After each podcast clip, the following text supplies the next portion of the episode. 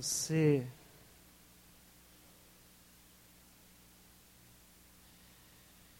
A paz do Senhor, queridos irmãos. Boa noite a todos.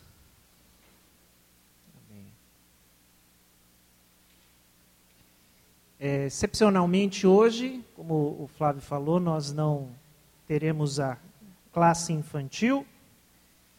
Aí duas semanas de férias dos professores. Né? O professor também precisa de férias, né, meus irmãos?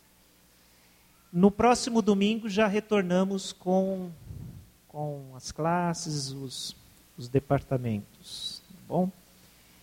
Queridos, vamos ter nosso momento de meditação na palavra, pedindo a Deus que fale conosco de uma forma especial. Eu queria ler com vocês em Lucas 10, versículos 1 e 2.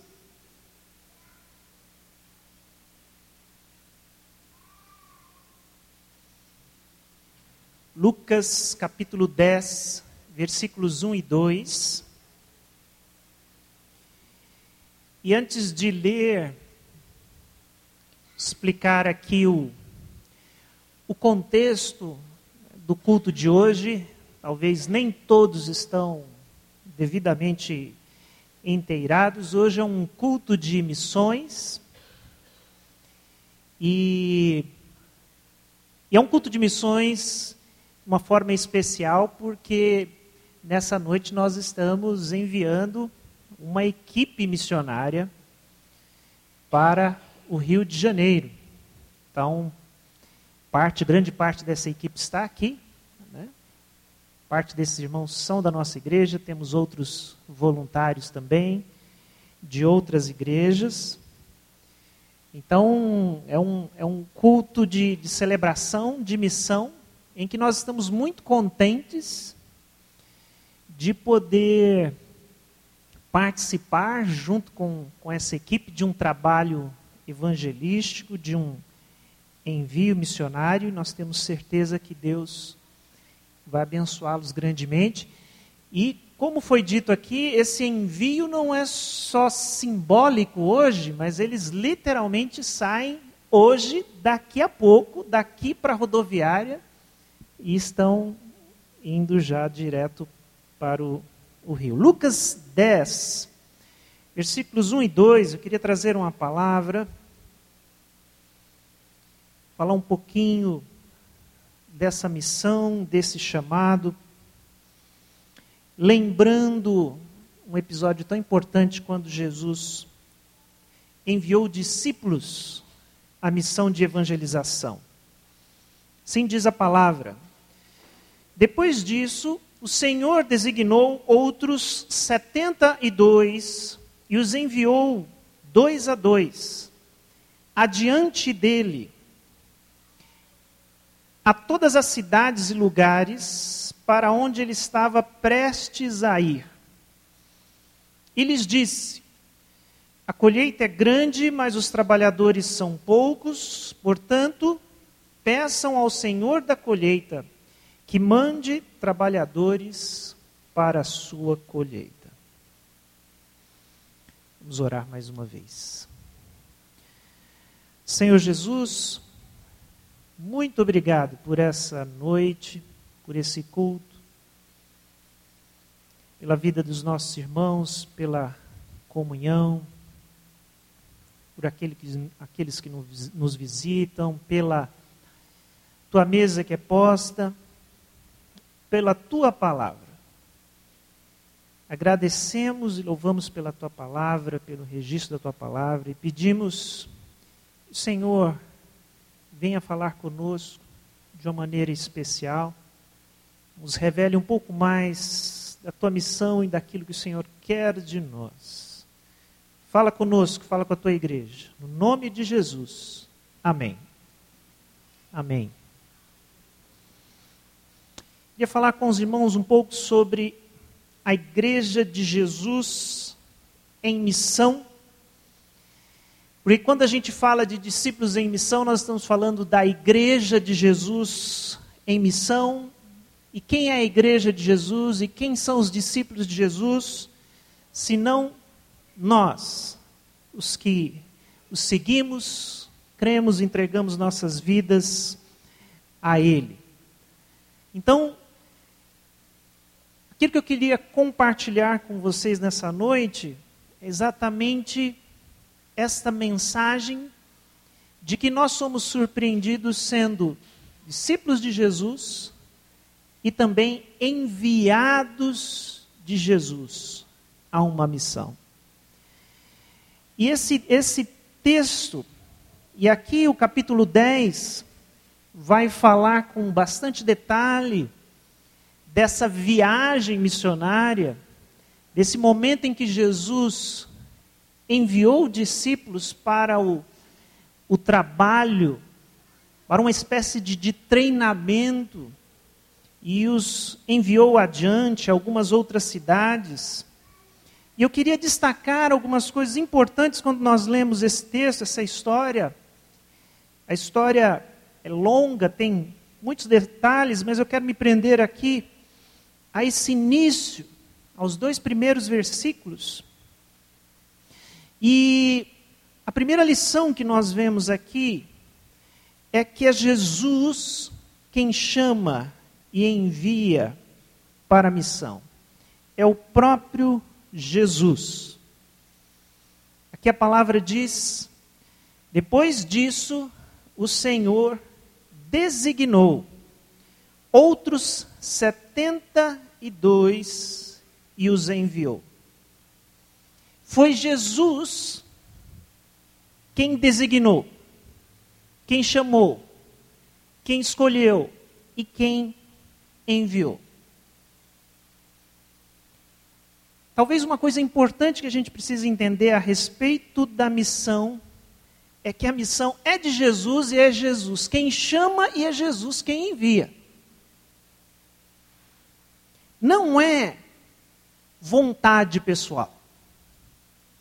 Não é um plano que a gente traça para nós mesmos, um tipo de, de meta. A missão não é uma, uma terapia na qual, talvez para me sentir bem, ou de alguma forma um desencargo de consciência daquilo que deveríamos fazer. Não. A missão é um chamado do próprio Jesus para nós, para os seus discípulos. Pouco tem a ver com aquilo que você leva jeito, ou tem afinidade, ou um dom natural. Quando a gente fala em missão, logo a gente pensa: nossa, se eu tivesse o talento que esses meninos têm aqui de cantar, tocar, talvez eu poderia servir a Deus na missão. Mas não é isso. Não tem a ver com a sua afinidade, seu jeito, seu dom natural, mas tem a ver com Jesus que chama e envia. Sabe outra coisa que nos surpreende nesse texto? É a realidade de que quem faz missão e quem está na missão não são só líderes. No nosso caso aqui, não é só o pastor, o presbítero, ou, por exemplo, a equipe que está saindo hoje. Mas quem está em missão? Quem é chamado para a missão? Os crentes. Os discípulos de Jesus. Todos eles. Quando eu falo que esse texto nos surpreende, eu não sei se você, lendo aqui os evangelhos, lendo já passou por esse texto e se surpreendeu quando viu Jesus enviando 70, aqui tem uma, tem, tem Bíblia que fala 70, tem Bíblia que fala 72. Se surpreendeu com 72 discípulos sendo enviados para uma missão. Talvez a pergunta mais natural que a gente até tenha vergonha de fazer é: eu não sabia que Jesus tinha 72 discípulos. Que povo é esse? Que povo é esse? E aqui tem um detalhezinho no texto que diz: outros 72. Ou seja, tira os 12, os 12 não estão nesse grupo, esse é um outro grupo. E é surpreendente, porque a gente não tem a história desse discipulado, dessas pessoas, quem são, mas seguidores de Jesus. E eles estão sendo enviados para levar a mensagem do Evangelho, a mensagem do reino. Aqui há uma lição surpreendente, que é a lição dos discípulos em missão. Essa é a realidade do reino de Deus, é a realidade da igreja. E nós seremos sempre surpreendidos, exatamente como acontece nesse texto. Quando a gente abraça a missão, olha para a igreja, começa a fazer algo para Jesus, para o reino, de repente aparece discípulo que você pensa: de onde apareceu esse povo? É a mesma coisa, você, eu vou chamar aqui no, no final a equipe né, que vai para o rio, você vai olhar para um ou outro aqui e vai dizer: onde é que acharam essas pessoas? De onde apareceu? Mas é exatamente assim no reino de Deus. Os discípulos são aqueles que atendem o chamado e não se engane, meus irmãos, são muitos. E são aqueles que estão se dispondo para o trabalho. A igreja de Jesus está repleta de pessoas prontas a abraçar o chamado, o trabalho desse Jesus que chama e desse Jesus que envia. É Ele que chama, é Ele que envia. Segundo lugar, essa é uma, um princípio, uma promessa tão maravilhosa, tão boa. Jesus sempre nos dará companheiros na missão. Que coisa boa é entender e saber isso. Depois disso, o Senhor designou outros 72 e os enviou de dois em dois. Como é bom a gente entender que a missão é um exercício comunitário. A missão não é um exercício solitário. Não é uma coisa para que se faça sozinho. Deus quando chama, Jesus quando chama, a igreja quando se organiza, o Espírito Santo quando fala, sempre há um grupo. E a gente precisa entender esse princípio. Isso é muito bom. Aqui nesse texto a gente vê isso claramente. Como eu falei, nos surpreendemos com um, um grupo mobilizado por Jesus, de 70 discípulos, Jesus envia esse grupo, certamente o grupo estava bastante animado, motivado. Mas mais do que isso, estrategicamente, Jesus os envia de que forma? De dois em dois, duplas, para que estivessem juntos no compartilhar da palavra, no encontro com as pessoas, em tudo o que faziam ali na missão. Queridos, essa é uma regra tão simples, mas tão importante. Tão simples e tão importante. Missão não se faz sozinho. Isso é importantíssimo para que haja motivação, apoio, correção, integração. É importantíssimo que se faça missão em companhia de outro discípulo de Jesus ou outros.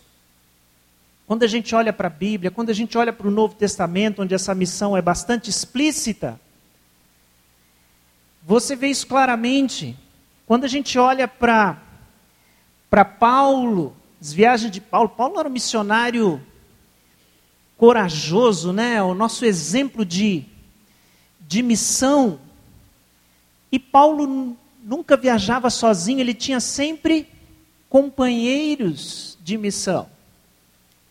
Barnabé primeiro, depois você tem Silas, Timóteo. Vai lendo Atos, você vai ver equipes missionárias duplas trabalhando para Jesus. E Paulo era alguém, como é que eu posso dizer? Missão, segundo Paulo, o, o tipo dele era assim, linha de frente, é, é, era viagens cansativas, longas, trabalho pesado. Não era simples acompanhar Paulo. E ele não tinha muita paciência, não. Tanto que é famosa, né? a gente conhece, teve um probleminha com um dos voluntários, João Marcos. Não aguentou a viagem missionária, voltou antes. Depois procura essa história na Bíblia, depois, né? Barnabé que vai lá acolher João Marcos. Mas mesmo assim, Paulo sendo dessa forma, ele não viajava sozinho, tinha sempre companheiros. Aqui tem um princípio maravilhoso. E eu estava pensando sobre isso, talvez esse seja um dos grandes erros estratégicos da igreja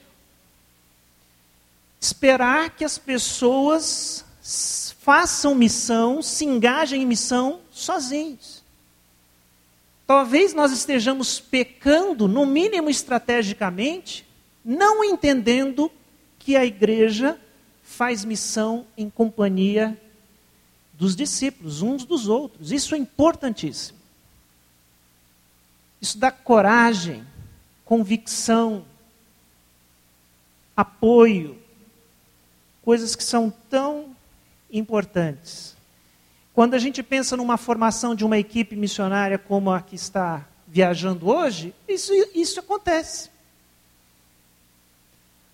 Provavelmente, individualmente, muitas dessas pessoas não teriam coragem de fazer uma viagem ou se meter num empreendimento como esse. Mas, junto de um, um grupo, Fazendo dessa forma com que Jesus nos ensina, nós somos tomados, sim, de coragem, estamos debaixo de, de oração, e isso é tão importante. Isso é tão importante. Jesus sempre nos dará companheiros para a missão. E se você se sente sozinho nessa missão, adiantando o último ponto aqui da mensagem, ore para que Jesus mande outros companheiros nessa missão, junto com você. É o que ele diz aqui no versículo 2. Em terceiro lugar, é Jesus quem precisa chegar onde o evangelho não é conhecido. É Jesus quem precisa chegar onde o evangelho não é conhecido. Eu quero chamar a sua atenção para o que é dito ainda no verso 1, quando Jesus envia os discípulos. E aqui diz: os enviou adiante dele a todas as cidades e lugares para onde ele estava prestes a ir. Porque nós vamos aonde Jesus nos mandar ir. E se nós vamos, vamos porque Jesus precisa chegar lá. É isso que eu quero que vocês entendam. Por que, que vamos em qualquer lugar fazendo qualquer coisa em nome do reino de Deus? Não é em nome da igreja presbiteriana, não é porque nós somos muito bons. Nada disso. Nós só vamos porque Jesus precisa chegar nesses lugares. Aqui, de uma maneira muito simples, quando a gente olha para o ministério de Jesus na terra e nas limitações a que Jesus se submeteu, o Jesus encarnado, aqui nós vemos ele de fato, usando da ajuda dos discípulos, e ele envia os discípulos à frente. É isso que diz o texto. Cidades que ele passaria, mas ele envia agora esses discípulos para falarem do Evangelho, falar do próprio Jesus e preparando o caminho. Isso nos lembra também o ministério de João Batista, que foi esse profeta que veio antes de Jesus, preparando o caminho, anunciando o reino, até que Jesus viesse. Precisamos entender que a missão é essa. Nós vamos porque Jesus precisa ir. E nós vamos onde Jesus precisa chegar. Eu só quero, aqui com vocês, trocar um pouquinho essa ordem. Aqui, Jesus envia seus discípulos porque ele chegaria depois, certo? Ele primeiro manda os discípulos, depois ele vai. É isso que está prometido. Hoje, quando a gente pensa no ministério cristão, depois da descida do Espírito Santo, e hoje que o Espírito Santo é quem dirige a missão da igreja, a gente pode dizer que a ordem é um pouquinho diferente. E ainda é muito melhor. Porque agora é o Espírito que vai na frente. E nós vamos em seguida. É o Espírito que prepara o caminho e a sua igreja vem atrás anunciando a palavra, o Evangelho. Muito importante a gente entender isso. Vocês, por exemplo, a equipe que vai hoje, ou você que de repente quer dar seu testemunho no ambiente de trabalho, ou de escola, ou da família, nunca pense que você vai chegar num lugar onde Cristo não está. Eu ouso dizer que isso não existe. Se você está lá com a intenção de compartilhar o Evangelho e o Reino, boa notícia: o Espírito Santo já chegou antes de você. E ele está preparando o caminho. Se você está lá, é porque o Espírito Santo já estava lá. E ele já está preparando os corações. Ele já está fazendo missão. Aí você, pastor, será que é isso mesmo? Se você tem dúvida, tira um dia para ler o livro de Atos, onde essa cortina da obra do Espírito Santo é, é aberta e a gente consegue ver o que está acontecendo no mundo espiritual, e você vai ver que é exatamente assim. É o Espírito Santo que dirige Pedro, Paulo, Estão ali e o Espírito Santo manda aí. Lembra da história do Cornélio? Pedro não queria saber de gentios, mas o Espírito Santo já tinha planejado que aquele homem e sua família seriam evangelizados.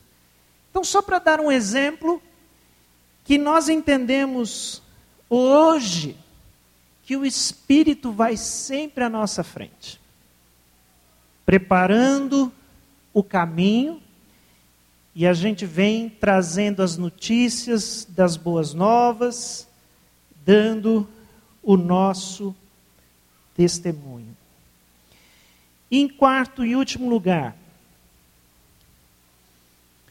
é para o próprio Jesus que devemos pedir ajuda quando estamos na missão. É para o próprio Jesus que devemos pedir ajuda quando estamos na missão. E eu quero chamar a sua atenção ao versículo 2,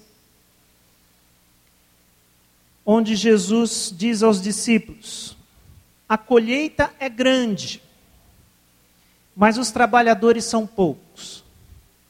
Portanto, peçam ao Senhor da colheita que mande trabalhadores para a sua colheita.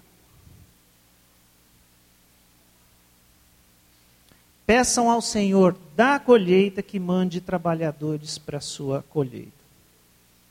Uma coisa que é muito interessante da gente entender é que essa verdade, grande é a colheita, trabalho, o trabalho é muito grande, poucos são os trabalhadores, a gente só descobre lá.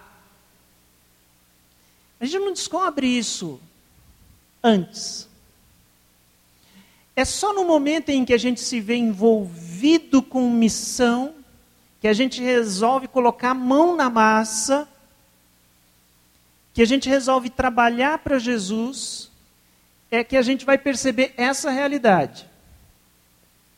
Você tem aquela surpresa, gente, quanto trabalho, quanta coisa. Eu vim aqui ajudar a fazer alguma e de repente descobri que tem muita coisa para fazer.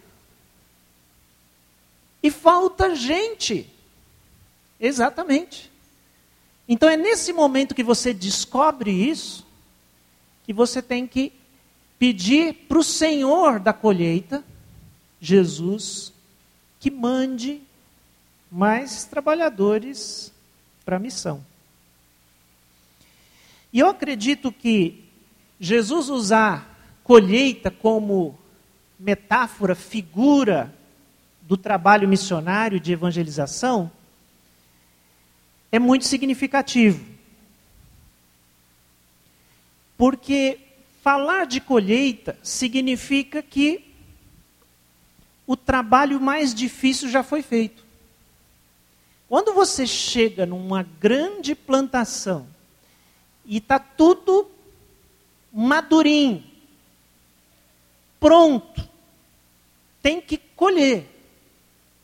Toda aquela parte de semear, regar, cuidar, esperar que o tempo colabore, tudo isso já ficou para trás. Só tem que colher agora. É a melhor parte do trabalho. Jesus diz que o trabalho da missão, da evangelização, é um trabalho de colheita, ou seja, o mais difícil já foi feito. E teologicamente a gente entende que já foi feito por Jesus. Aquilo que precisava ser feito para que as pessoas de fato fossem salvas, e é o difícil de fazer brotar nessa terra árida alguma coisa que preste, Jesus já fez. Ele, ele fez o trabalho que a gente não podia fazer. E é surpreendente entender, e isso é missão cristã, que nós estamos diante da colheita. do grande privilégio de colher os frutos. Aqui a gente aprende também que a missão nos leva à oração. Isso é também tão verdade. Quando a gente pensa, nossa, como eu tenho dificuldade de orar. Como é difícil fazer da oração parte da minha vida. Não vou dizer que essa é a única razão, mas vou te dizer uma das razões. Falta missão na sua vida. Porque quando a gente se engaja na missão de Jesus, a gente sente a necessidade de orar. Porque a gente se conscientiza disso aqui, que a missão é muito grande, que os trabalhadores são poucos, de que os desafios são enormes, que o inimigo está aí querendo atrapalhar, que nós somos limitados. E aí o que, que a gente faz? A gente ora. A gente pede ajuda. A gente busca o Senhor. A gente é, dobra o joelho, se coloca na dependência. A missão nos leva à oração. E nós oramos, oramos pelo quê? Entre outras coisas, nós oramos por um despertamento. Eu acho tão interessante que esse texto, Jesus, ao falar para os discípulos do trabalho da missão da colheita, e quando esses discípulos se deparam com a impossibilidade do trabalho,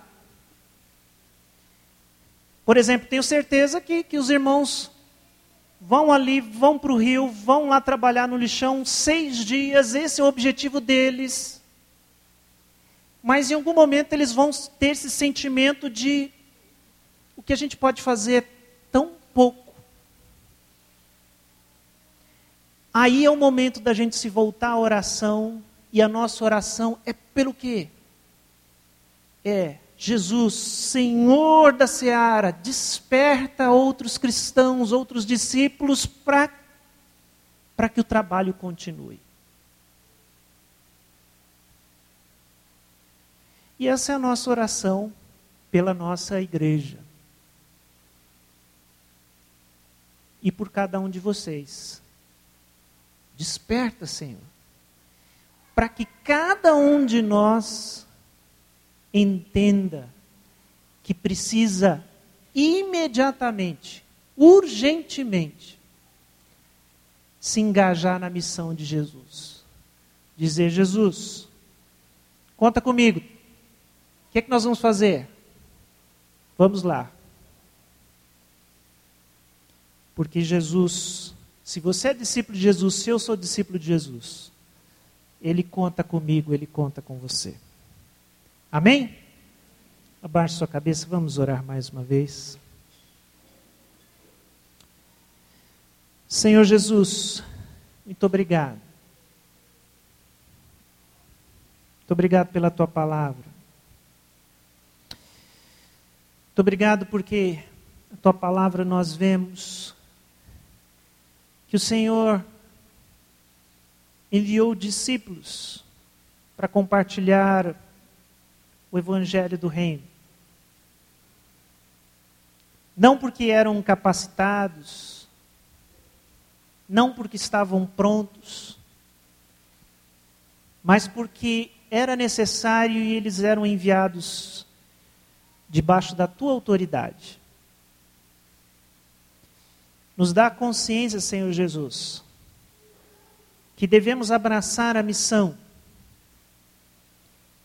não porque temos capacidade, estamos prontos, mas porque o Senhor nos chamou e nos enviou debaixo da Sua autoridade. Faça isso conosco, Senhor, com cada um de nós. É o que nós oramos, no nome de Jesus. Amém.